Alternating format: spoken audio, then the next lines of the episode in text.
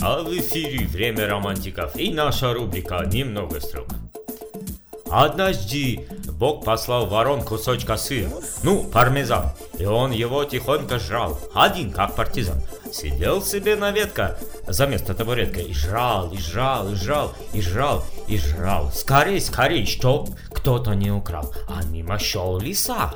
И колбаса, нет, сыр почуял. И тоже сразу очень захотел. Прям даже весь спотел. Прям даже стойко сделал, как собака вот так.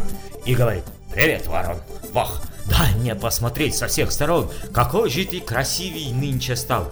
Ведь я тебе давно, два, нет, три сутка не видал. Какой же ты теперь неординарный. Какое лицо, какой фигур шикарный. И как тебе идет твой черный цвет. Ммм, Наоми Кэмпбелл, Уитни Хьюстон.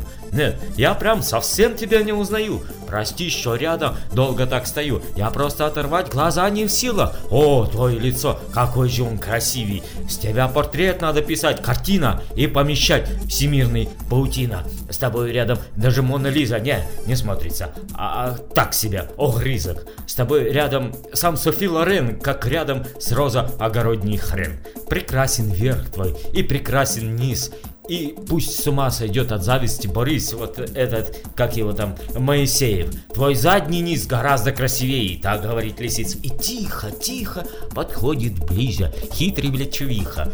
Ворон молчит, но кушать перестал и гордо смотрит вниз, как Ленин с пьедестал. Лисис чуть-чуть немножко отдохнул и снова. Эй, ворон, уснул? Не спишь? Я тут сказать тебе еще хотел, пока ты в Голливуд не улетел, что преклоняюсь пред твоим умом.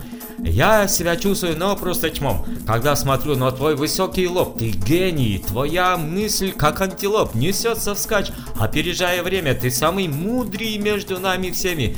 На твой на лоб написано вот тут, что ты закончил главный институт, и что с медалью ты закончишь академию. Я зуб даю, что Нобелевские премии тебе вручат, но максимум в субботу. За математика контрольную работу. Я глаз даю, что умных в этом мире всего лишь двое, ты и Пентиум 4. Спасибо Бог, что позволил мне родиться в один эпох с этой великой птицей.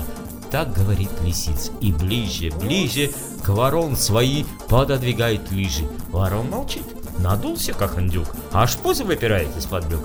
Такой прям важный стал, как будто царь, как генеральный птица-секретарь. Лисиц же хитрый, отдохнув слегка, включил уже такого дурака, что даже сам себе немножко удивился и говорит, «О, Господи, неужто я влюбился, о мой прекрасный сон, о мой ворон, ты доведешь меня до похорон? Нет, без твоей любви мне жизни, детка, сейчас повешусь вот на этой ветка, нет, отравлюсь, вот этот мухомор, о мой ворон, my love, шитый амор, как больно знать, что ты меня не любишь». А почему мой супруг ты никогда не будешь и не снесешь мне маленькое яйцо? Точь-точь похожий на мое лицо. Ах, плохо мне, ах, ах, я умираю, инфаркт, инсульт, инцест, ах, я не знаю, ах, сердце мое все навсегда замри, ну что же ты молчишь, кричи скорей, 03. И он упал, рука груди прижатий, как будто только что его хватил Кондратий ворон. А что ворон?